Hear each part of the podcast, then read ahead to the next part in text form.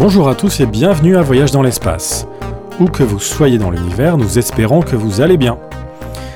Aujourd'hui, un balado un peu particulier où Claude souhaite nous inviter à faire un état des lieux de nos connaissances sur l'univers. Et pour m'aider à la narration, je suis accompagné de Laurent Runigo. Bonjour Laurent. Bonjour Florent. Sans plus attendre, plongeons-nous dans les mystères de nos origines. En mai dernier, l'Académie des sciences des États-Unis a publié ce qu'on appelle dans le jargon astronomique le Decadal Survey, enquête décennale littéralement, qui établit un tour d'horizon de nos connaissances et projets en astronomie des dix dernières années. Il s'agit d'un imposant pavé de 800 pages qui fait le bilan de nos plus récentes connaissances et qui présente les questions auxquelles devraient s'attaquer les astronomes dans la décennie à venir. Ce plus récent decadal s'intitule Origins, Worlds and Life, a Decadal Strategy for Planetary Science and Astrobiology Biology, 23-2032, 2023-2032, publié aux presses de l'Académie nationale des sciences, du génie et de la médecine, et disponible gratuitement en version PDF. Les Decadal Surveys constituent des rapports fort importants puisqu'ils guident les recherches astronomiques que nous menons d'une décennie à l'autre. Ils représentent l'itinéraire que suivent les astronomes. Ces rapports s'adressant avant tout aux experts, ils sont assez techniques, mais sont néanmoins d'une lecture accessible aux profanes. Ce qu'il y a de particulièrement intéressant dans ces rapports, c'est qu'on y fait le point sur nos plus récentes connaissances astronomiques et surtout sur les questions qui restent à élucider. Autrement dit, il dresse l'état de nos connaissances, mais surtout de notre ignorance. Où en sommes-nous dans notre connaissance de l'univers? Or, tel que mentionné dans certains de nos balados, nous avons tendance à croire qu'on connaît à peu près tout de l'univers, si ce n'est que d'approfondir certaines questions et détails. Mais en parcourant les pages du plus récent Décadol, on constate aisément l'étendue de notre ignorance, ce qui ouvre de fascinantes perspectives. C'est le cas notamment à propos de notre système solaire, ce minuscule coin d'univers que l'on croit si bien connaître.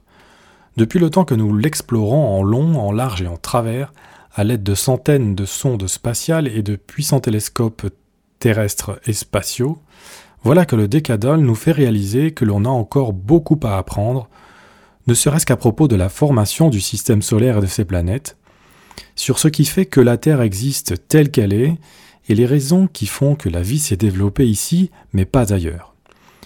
Même l'origine de la Lune demeure un mystère, et Vénus, la jumelle de la Terre, continue de nous intriguer. Notons que le plus récent décadole présente une foule d'autres aspects astronomiques fort complexes, et que nous n'allons faire ici qu'un survol de quelques-uns d'entre eux. Ce rapport étant librement consultable, nous vous recommandons vivement à le consulter, d'autant plus qu'il qu'il regorge de notions dont nous ne traiterons pas aujourd'hui, concernant notamment la palpitante recherche de vie extraterrestre et des exoplanètes. Selon notre compréhension actuelle, le système solaire s'est formé il y a 4,6 milliards d'années à la suite de la contraction d'un immense nuage de gaz et de poussière cosmique. Les astronomes appellent ce genre de nuages des nébuleuses. Il en existe de nombreuses autour de nous, dans notre galaxie, dont la merveilleuse nébuleuse de la Tête de Cheval, située à 1500 années-lumière de nous, ou encore les splendides piliers de la création de la nébuleuse de l'Aigle, située à 5600 années-lumière. Les nébuleuses sont à la base de certaines des plus belles photos prises par le télescope spatial Hubble. Il s'agit dans les faits de pouponnières stellaires, où des étoiles sont en train de naître, comme ce fut le cas pour le Soleil et de tout ce qui gravite autour de lui. C'est dire qu'observer les nébuleuses qui foisonnent autour de nous nous donne déjà un aperçu de comment tout a commencé. En les admirant, on assiste peut-être à la naissance de futurs systèmes solaires, et qui sait, possiblement même des tout débuts de fort lointaines civilisations. Néanmoins, les astronomes se questionnent au sujet du mécanisme qui a fait qu'un jour, la matière diffuse composant notre nébuleuse s'est mise à se condenser. Il se pourrait qu'une étoile voisine ait explosé, ce qu'on appelle une supernova, et que le souffle de l'explosion ait, compressé les gaz et les molécules de la nébuleuse. On estime que celle-ci était une immense bulle de gaz et de matière, s'étendant sur plusieurs années-lumière et à partir de laquelle ont pris naissance des milliers d'étoiles, dont bien entendu le Soleil. Notons que ces étoiles se sont, avec le temps, dispersées dans la galaxie, de sorte que les étoiles de notre voisinage ne sont pas nécessairement nées dans la même nébuleuse que le Soleil. À partir de là, cette matière a commencé à s'agglutiner pour constituer des particules qui se sont à leur tour agglomérées pour former des grains, qui se sont unis les uns aux autres pour constituer des roches de plus en plus grosses. Le décadole précise De petits grains se sont collés les uns aux autres au sein du disque protoplanétaire lors de collisions à faible vitesse. À partir de là, le scénario généralement accepté propose que cette poussière s'est agglutinée pour constituer des grains mesurant de quelques millimètres à plusieurs centimètres. Ces grains pourraient ensuite s'être joints à de la poussière et à d'autres matières pour constituer des objets mesurant de quelques centimètres jusqu'à atteindre des mètres. Ceux-ci ont ensuite formé des planétésimaux mesurant des kilomètres. Néanmoins, ajoute-t-on, on ignore beaucoup de choses à propos des mécanismes en jeu, à commencer par quelle force a un jour déclenché le processus de fusion de la matière. L'hypothèse d'une supernova explosant à proximité de notre nébuleuse n'est pas encore démontrée. Au bout du compte, se sont constitués ce que les astronomes appellent des planétésimaux, c'est-à-dire des rochers qui sont les briques à partir desquelles se sont construites les planètes. Il existe aujourd'hui des vestiges de ces planétésimaux dans la portion la plus reculée du système solaire et encore inexplorée. Seule la sonde New Horizon a jusqu'à présent survolé brièvement l'un d'entre eux, Arrokoth, mieux connu sous son ancienne appellation d'Ultima Thule. Il s'agit d'un astre aux formes très bizarres, mesurant 33,5 km de long par 19,5 km de large. Mais on ignore en vertu de quel procédé au juste se sont constitués ces planétésimaux. La formation de ceux-ci est une étape cruciale dans la fabrication des planètes terrestres et du noyau de planètes géantes, écrit-on, mais la manière précise dont cela s'est passé est encore débattue. Les astronomes définissent les planétésimaux comme étant des corps célestes faits de roches et ou de glace, mesurant plusieurs kilomètres. Ils sont de forme quelconque, puisque beaucoup trop petits pour adopter celle d'une sphère.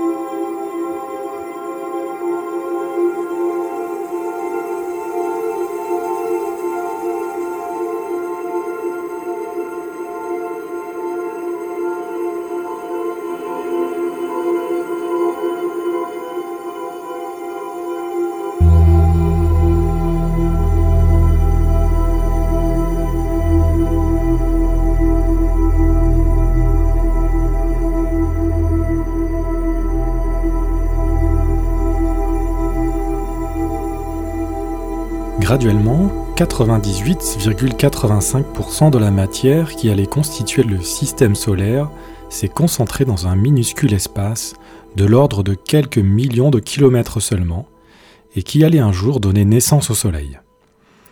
Quant au reste de la matière, soit un gros pourcent, elle allait prendre la forme d'un disque plat entourant la concentration de matière centrale, un peu à l'image des anneaux de Saturne. Les astronomes parlent alors d'un disque protoplanétaire.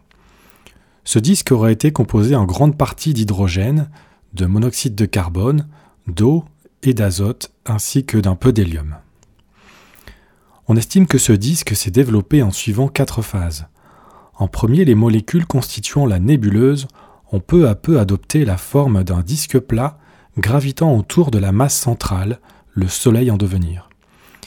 Cette concentration de matière a ensuite permis que l'évolution se fasse désormais selon des interactions chimiques et physiques. Ce sont constitués alors les planétésimaux. Et petit à petit, les gaz et la matière restante de la nébuleuse d'origine se sont dissipés. on en trouverait néanmoins encore quelques traces dans les météorites et les comètes, d'où l'intérêt d'en rapporter des échantillons sur Terre comme le font certaines sondes spatiales. On ignore encore cependant quelles étaient les conditions initiales qui régnaient dans la nébuleuse, conditions dont on soupçonne qu'elles ont eu une grande influence sur la formation des planètes. Par exemple, le disque protoplanétaire est-il à l'origine homogène, constitué un peu partout des mêmes éléments, ou était-il hétérogène avec des regroupements de matière De quelle façon s'est-il structuré? Ce disque a-t-il subi des influences extérieures, des apports d'autres étoiles environnantes, ou s'agit-il d'un processus purement interne? Voilà quelques-unes des questions que se posent les astronomes. Il est donc intéressant d'observer ce qui se passe dans les nébuleuses qu'on observe de nos jours afin de voir à quel point différents facteurs influencent l'évolution des disques protoplanétaires. Comme le relate le Decadol, cette portion de l'histoire du système solaire représente une grande inconnue car les processus en jeu sont complexes et les forces gouvernant l'évolution d'un disque protoplanétaire ne sont pas toutes identifiées. On sait par contre qu'en s'accumulant au centre de la nébuleuse, les gaz et les poussières sont devenus extrêmement chauds au point de déclencher une réaction thermonucléaire. C'est de cette façon qu'est né le Soleil, l'étoile au centre du système solaire et à qui nous devons notre existence. Nous pouvons observer par ailleurs la formation de milliers d'étoiles en périphérie des nébuleuses qu'étudient de près nos télescopes terrestres et spatiaux. Et du petit reste de matière ne s'étant pas aggloméré au centre du disque, va émerger principalement deux planètes géantes, qui sont Jupiter et Saturne, et du millième de pourcent encore disponible deux autres planètes géantes, Uranus et Neptune, les quatre planètes rocheuses dont la Terre, les centaines de satellites naturels qui gravitent autour de ces planètes, des centaines de milliers d'astéroïdes et des millions de comètes, et il serait même resté quelques miettes de matière d'origine, la poussière et les gaz que l'on retrouve dans l'espace interplanétaire. Comme nous le rappelions dans notre balado 53, le système solaire n'est plus ce qu'il était. On nous a toujours enseigné que le système solaire était composé d'une grosse étoile, de quatre planètes rocheuses et de quatre géantes gazeuses. Il s'agissait surtout d'un système bien ordonné, c'est-à-dire que les petites planètes se trouvaient naturellement proches du Soleil, tandis que les géantes orbitaient à grande distance. On s'imaginait d'emblée que les planètes s'étaient formées là où on les trouve actuellement, et on s'attendait à découvrir des systèmes planétaires semblables autour des autres étoiles. C'était logique. Cependant, à partir de 1995, Lorsqu'on s'est mis à repérer des exoplanètes, on a vite découvert un phénomène renversant. Il existe quantité d'exoplanètes géantes, gravitant extrêmement proches de leurs étoiles, souvent même dix fois plus proches que ne le fait Mercure autour du Soleil. Ces planètes géantes sont dites des Jupiters chaudes, et on en a repéré des centaines. Mais comment expliquer que de telles planètes existent, étant donné l'enfer dans lequel elles baignent? Comment ont-elles pu se former aussi proches de leurs étoiles et survivre? Voilà qui a plongé dans l'abîme les spécialistes des modèles théoriques des systèmes planétaires.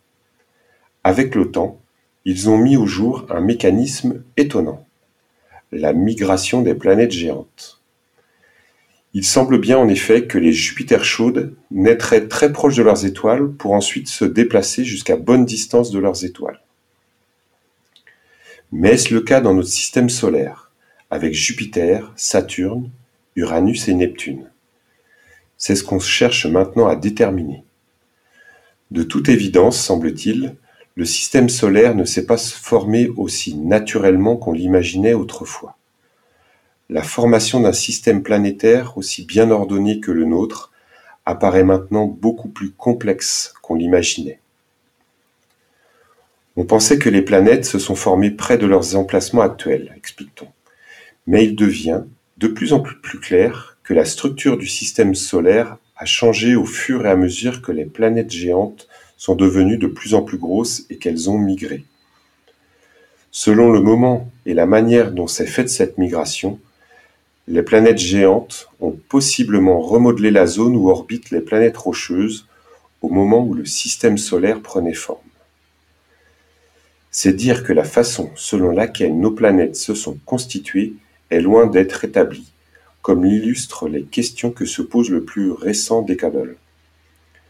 Comment et quand les planètes géantes et leur cortège de satellites naturels sont-ils apparus?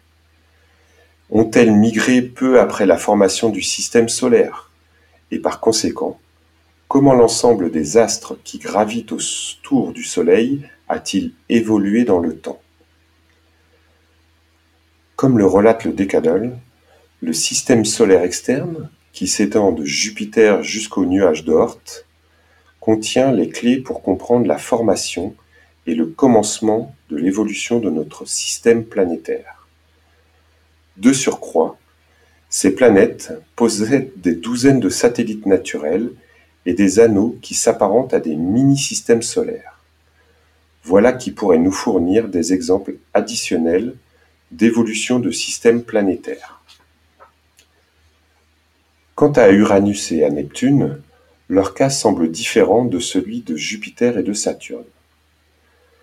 Comme le relate le Décadole, elles représentent une classe particulière de planètes qui se distingue clairement des planètes terrestres et des géantes gazeuses.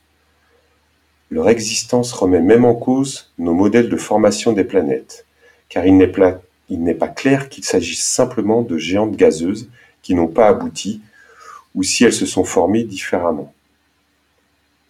Notons aussi que les astronomes ont découvert quantité d'exoplanètes semblables à Uranus et à Neptune.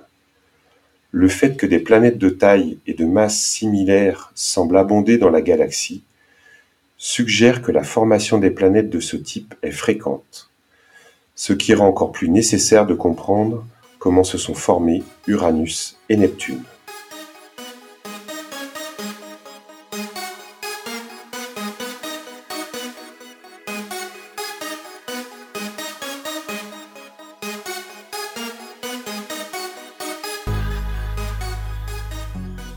Les astronomes divisent le système solaire en deux grandes régions, interne et externe, délimitées par la ceinture d'astéroïdes située entre Mars et Jupiter.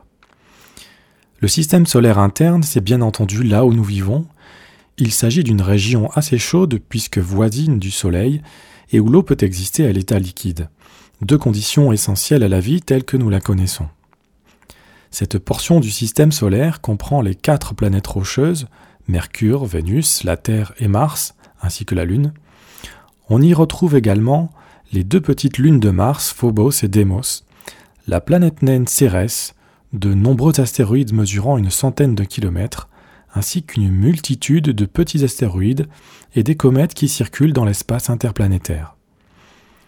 Les astronomes se demandent à quel point il s'agit d'un ensemble d'astres résultant de la formation naturelle d'un système planétaire, ou s'il ne s'agit pas plutôt du fruit d'un concours de circonstances particulières, Autrement dit, la présence de petites planètes rocheuses à proximité d'une étoile en zone habitable est-elle fréquente, occasionnelle ou exceptionnelle? La réponse à cette question en amène une autre concernant notre propre Terre. À quel point sommes-nous le fruit du hasard ou d'une mécanique? Et selon la réponse obtenue, retrouvera-t-on beaucoup de planètes semblables à la nôtre un peu partout dans la galaxie? À l'heure actuelle, les spécialistes tendent à penser que la formation de planètes rocheuses à proximité d'une étoile serait un phénomène fréquent. Voilà qui alimente nos espoirs de repérer d'éventuelles autres terres. En revanche, ils estiment que la migration des planètes géantes à distance de leur étoile serait moins fréquente. Les distinctions entre des événements prévisibles et d'autres déterminés par le hasard est d'un thème important dans nos études sur l'origine du système solaire, indique le Décadole. Notre système solaire interne et la Terre sont-ils le résultat normal de la formation des systèmes planétaires ou une exception par rapport à ce qui se passe partout ailleurs dans l'univers? Mais même le moment et les mécanismes à la base de la formation des planètes rocheuses et du système solaire interne nous échappent. Depuis quand précisément la Terre existe-t-elle? D'où viennent précisément la matière à l'origine de nos roches? Et de quelle façon le tout s'est-il agencé? D'importantes questions qui restent à élucider.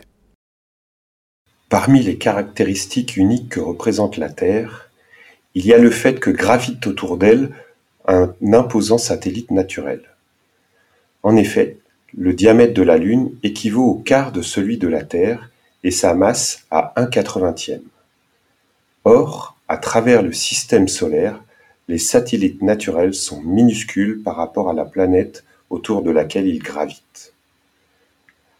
La Lune ayant presque la taille de Mercure et lui ressemblant même beaucoup, on a parfois tendance à la considérer comme la cinquième planète rocheuse du système solaire.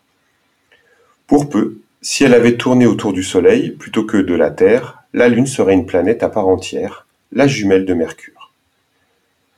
La présence d'un astre aussi imposant à proximité de la Terre a des effets considérables sur cette dernière, générant entre autres des effets de marée. Or on soupçonne que ces marées ont joué des rôles majeurs dans, le développement de la vie terrestre. La question intrigue donc les astronomes depuis longtemps. D'où vient la Lune? S'agit-il d'une petite planète capturée par la Terre ou s'est-elle formée à proximité de la Terre en même temps qu'elle? Ou encore, s'est-elle constituée à partir de la Terre? Ce fut d'ailleurs l'une des principales questions qu'on espérait résoudre en envoyant des astronautes sur la Lune. Or, la composition de celle-ci étonne, jusqu'à certains égards, elle s'apparente beaucoup à celle de la Terre, tout en présentant des différences fondamentales. La théorie la plus en vogue propose que la Lune serait née de la Terre à la suite d'une violente collision survenue peu après la formation de cette dernière et alors qu'elle était encore en fusion. C'est pourquoi on parle d'une prototerre, pas encore tout à fait la Terre qu'on connaît. L'hypothèse privilégiée propose que la Lune se serait formée à la suite d'une collision entre la prototerre et une autre protoplanète, Theia, à la fin de l'agrégation principale de la Terre. Cet impact a généré un disque de débris autour de la Terre, disque qui s'est ensuite aggloméré pour constituer la Lune. Bien que ce modèle général explique de nombreuses caractéristiques du système Terre-Lune, certaines différences se sont avérées extrêmement difficiles à expliquer. Cela nous mène vers un vaste éventail de nouveaux modèles d'impact qui font l'objet de vives discussions. Des questions se posent également à propos du moment précis où serait survenu l'impact de Theia. Les spécialistes débattent plus spécifiquement des différences de composition entre le sol lunaire et celui de la Terre, de l'âge précis de la Lune et de son état thermique initial. La compréhension de chacun de ces aspects a considérablement évolué au cours de la dernière décennie, mais de nombreuses questions restent en suspens. C'est ainsi que la formation de la Lune à la suite de l'impact d'un astre de la taille de Mars, Theia, peut expliquer les masses de la Terre et de la Lune, ainsi que leur mouvement de rotation. Un tel impact aurait produit un disque de matière qui proviendrait en grande partie de Theia plutôt que de la prototerre, et on s'attend à ce que la composition de ce disque devait être différente de celle de la Terre, comme c'est le cas de tous les astéroïdes étudiés à ce jour. Si donc Theia avait plus ou moins la même composition que les astéroïdes, on s'attendrait à voir des différences mesurables dans la composition du sol lunaire par rapport au, par rapport au sol terrestre, ce qui n'est pas le cas. Au contraire même, ces deux astres sont très semblables. En conséquence, une multitude de théories a été élaborée afin de tenter d'expliquer cette faille dans la théorie de l'impact de Theia.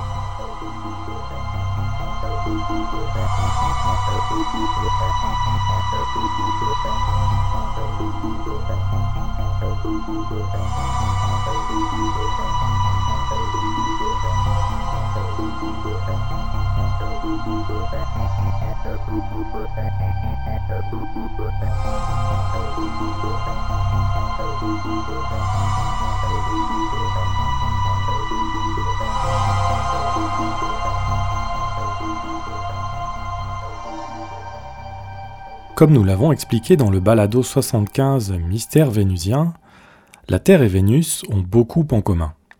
Même taille et même masse, orbitant à distance comparable du Soleil, entourés d'une atmosphère, etc. Il y a cependant d'énormes différences entre les deux.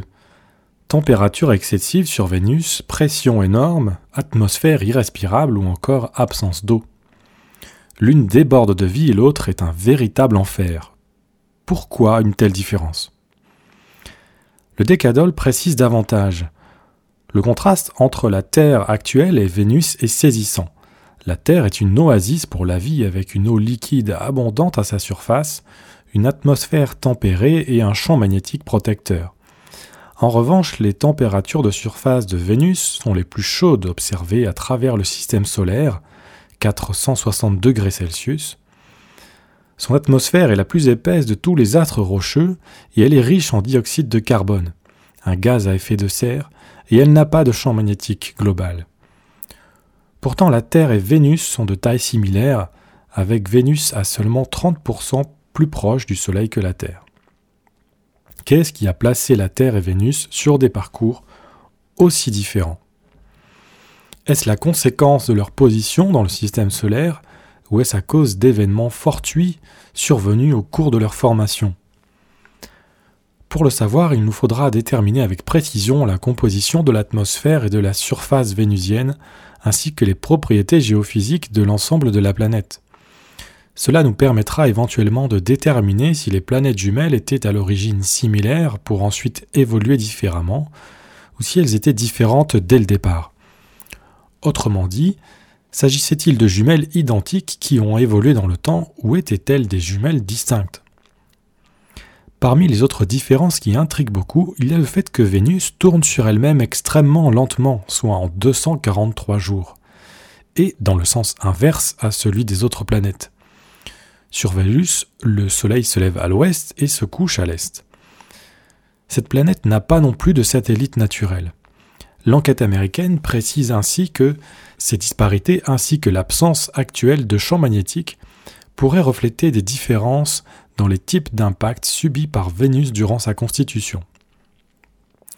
Pourquoi Vénus n'a pas de Lune? Aurait-elle été épargnée par l'impact d'un gigantesque planétoïde du type de Theia? Voilà qui serait surprenant, estime-t-on, étant donné que les simulations de formation des planètes montrent généralement que les impacts d'importance sont fréquents pour des planètes aussi massives que la Terre et Vénus. Ce qui amène des théoriciens à proposer l'hypothèse que Vénus aurait subi au contraire deux impacts majeurs. Le premier aurait généré une lune et imposé à Vénus une rotation rapide, comme Theia pour la Terre, tandis qu'un deuxième impact aurait fait pivoter la planète dans le sens inverse. Ce second impact aurait aussi fait disparaître la Lune. Voilà qui pourrait expliquer pourquoi Vénus tourne si lentement et à l'inverse des autres planètes. Cependant, une telle combinaison d'impacts apparaît peu probable selon nombre de spécialistes. Bref, le mystère de Vénus demeure entier. Avouons toutefois qu'on connaît encore très peu de choses au sujet de cette planète voilée, étant donné les défis technologiques qu'impose son exploration. Il y a un siècle, on s'imaginait que les planètes s'étaient formées les unes après les autres, que Mars était plus âgé que la Terre, et celle-ci plus vieille que Vénus. Surtout, on n'imaginait pas que la formation des planètes ait suivi un processus aussi complexe que ce qu'on entrevoit de nos jours. On pensait également que l'existence de systèmes planétaires bien ordonnés, comme le nôtre, devait être fréquent et que, par conséquent, on en trouverait de nombreux ailleurs dans la galaxie. Or il n'en est rien. Des dizaines de milliers de systèmes planétaires qu'on a repérés à ce jour, aucun ne s'apparente au nôtre. Cela ne veut pas dire qu'il n'en existe pas, mais que le modèle du système solaire qu'on croyait devait être fréquent, sinon même la norme, ne l'est pas. Peut-être même sommes-nous en quelque sorte exceptionnels. Peut-être que l'existence d'ensemble de planètes bien, ordonnées autour d'étoiles semblables au Soleil est plutôt rare. Peut-être existe-t-il au contraire une infinité de formules, comme c'est ce qu'on semble observer. Découvrira-t-on à la longue des mécanismes qui conditionnent la formation des systèmes planétaires ou s'agit-il de processus tributaires du hasard? Cela ne signifierait pas pour autant que la vie serait quelque chose d'exceptionnel, loin de là, mais que la conception qu'on s'en fait est plutôt l'exception que la norme. Quoi qu'il en soit, ce qu'illustre le plus récent Decadal Survey, c'est qu'il nous reste encore énormément de choses à apprendre au sujet de notre système solaire. Voilà pourquoi il demeure important de poursuivre l'étude des planètes et pourquoi les missions de nos sondes planétaires sont si utiles et intéressantes. Qui sait ce que nous découvrirons ces prochaines années et décennies? On peut même parier que notre vision de la formation des systèmes planétaires aura grandement évolué d'ici un siècle.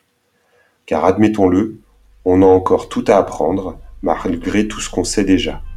Autrement dit, l'océan de notre ignorance est nettement plus vaste que la mer de nos connaissances.